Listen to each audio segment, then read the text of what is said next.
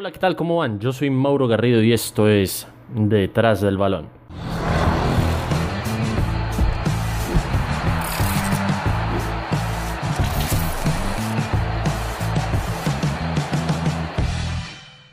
Conversándolo con un amigo en, una de las tantas charlas que uno tiene con las amistades, obviamente, eh, nos preguntábamos o nos cuestionábamos eh, todos esos cambios y todas esas eh, dinámicas que han ido cambiando con el paso de los años en el fútbol. Y todos llegamos a la misma conclusión de que, bueno, los dos, no, nos, no vamos aquí a generalizar, que el fútbol de antes era un poco más atractivo, vistoso, era un poco más llenador para la vista del espectador. Y em, eso tiene una explicación, ¿no? Tiene una explicación muy sencilla. No es por, eh, por desmeritar ni mucho menos a los futbolistas de ahora, sino que uno encontraba una gran variedad y uno encontraba un calibre y también una jerarquía importante de, de gente que con el, con el balón en los pies tiene una riqueza técnica muy vasta. Y era tan vasta que podían solucionar con derecha, con izquierda, con la cabeza o con el pecho cualquier situación en extremis. Hoy todo se resuelve con el físico, con la táctica. Está todo mucho más estudiado. Está todo mejor planteado. Los videos, las charlas técnicas, las concentraciones son aún más em, abruptas por en el sentido de que el jugador tiene que estar mucho mejor preparado. Y antes predominaba eh, la técnica, predominaba la individualidad en muchas ocasiones. Porque si nos remontamos a hechos pasados, eh, nos podemos remitir a Maradona, a Zidane, a Ronaldo, a Ronaldinho, eh, a Beckham, a Figo, a Roberto Baggio. Gente que con el balón en los pies deleitaba, ¿no? Y deleitaba tanto de que, de que uno sabía que con, cualquier acción individual podía resolver un partido. También en alguna otra ocasión lo conversé con, un amigo mío eh, muy cercano de que la Premier League, por lo menos, esa Premier League de la que tanto eh, hablamos y de la que tanto discutimos, como una de las ligas más competitivas del mundo, si no es la más, eh, por decirlo de alguna manera, y no es una cuestión de meritocracia, eh, lo ha sabido merecer con creces, ¿no? Y es que la Premier League antes tenía gente que uno decía, oh, está difícil y no se sabrá quién puede ser campeón.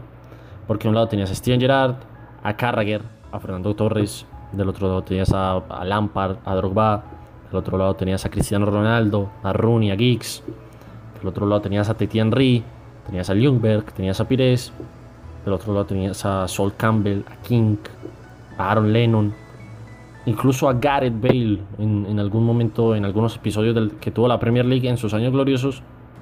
Me decía, bueno, está muy difícil. Sigue siendo difícil, pero ya el dibujo no es el mismo y ya eh, esa capacidad del futbolista de brillar no es la misma. Obviamente nunca van a acabar las individualidades ni nunca van a acabar las estrellas.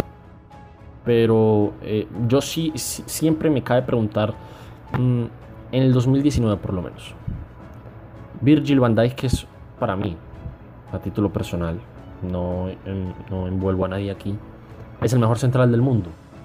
Ganó el premio al mejor futbolista de la, de la Premier eh, de ese año en 2019, sin quedar campeón, ¿no? Recordemos que el campeón fue Manchester City. Y uno se pregunta, ¿qué, ¿cuál será eh, o cuál factor determinará elegir a un central mejor jugador? Y muchos dirán, no, pero es que mira, Fabio Canavaro ganó un balón de oro y también lo merecía, sí, pero ¿cómo habrá bajado el nivel de, los delanteros, de los extremos, que normalmente es la gente que lo hace uno eh, pagar la boleta, ir al estadio, prender la televisión y no sobresalir tanto, ¿no?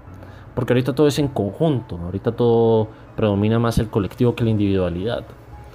Eso pasó clarísimamente con, con el Bayern Múnich el Barcelona, con el Liverpool quedando campeón de la Premier, donde no tiene ni una sola figura o una superestrella que digan, uy, juega el Liverpool de Salah, no se dice así. Juega el Manchester City de Sterling, tampoco se dice así. Y así mismo con el resto de ligas. El Bayern Múnich, por lo menos. Tampoco tiene una superestrella. Salió campeón. En la Serie A, exceptuando a Cristiano Ronaldo. En el Inter, uno puede hablar de Lukaku y de Lautaro, pero también hay otras, otros futbolistas. Se habla más de Conte incluso. En España, eh, aparte de Messi, ahora en el Real Madrid, uno no dice, va a jugar el Real Madrid de Vinicius o de Benzema. Antes se habla de Cristiano Ronaldo. Y con, y con toda la razón, y con toda la razón. Eh, repito, no quiero desmeritar absolutamente a nadie, pero siento que el fútbol antes era, era estéticamente mucho más eh, llenador, vuelvo y lo repito. Y es porque, bueno, no por nada la gente que nos tocó ver el Mundial del 2006 presentimos o queremos afirmar que es el mejor Mundial que nos ha tocado ver. Porque ver del lado a Ronaldo, a Figo, a Beckham, a Raúl, a Zidane en sus distintas selecciones, las gambetas, los goles. Obviamente esto es un deporte de 11 contra 11, pero siempre se, se enfatizó en ver a las grandes estrellas del fútbol mundial. Ahora todo es más de correr, más de aguantar, más trabajo de piernas, eh, más de posicionamiento táctico, lo que hace que los partidos sean mucho más difíciles de, de ganar y mucho más difíciles de predecir, ¿no? De predecir, perdón. En ese orden de ideas yo creo que, bueno, uno es un animal de costumbres y nos tendremos que ir adaptando. Pero los nostálgicos del fútbol, como yo, por lo menos, eh, sí recordamos aquellas batallas en donde se enfrentaban las dos máximas estrellas. La última fue Messi y Cristiano Ronaldo, donde empezaba la individualidad y yo creo que nos habíamos acostumbrado tanto a eso que ahora viendo al Bayern, viendo al Liverpool, viendo al City, viendo al Madrid campeón de liga sin tener una superestrella, o por lo menos en el papel no como lo tuvo de la talla de Cristiano Ronaldo, quedan campeones, eh, sobresalen, pero con un fútbol un poquito más estricto, un poco más ortodoxo, eh, la lección un poquito mejor aprendida, ¿no? Yo se los quiero dejar como interrogante. ¿Qué fútbol prefieren? Bueno, a los que vienen viendo fútbol desde hace muchísimo tiempo, ¿no? Eh, el de hace una década, el de ahora, el del 2015, cuando se empieza a transformar el fútbol y cuando se empieza a concebir este deporte eh, más hacia lo colectivo que a lo individual, cosa que no se hacía antes, digámoslo, de ese, de ese estilo. Pero eso lo responderán ustedes y obviamente cada quien tendrá su opinión.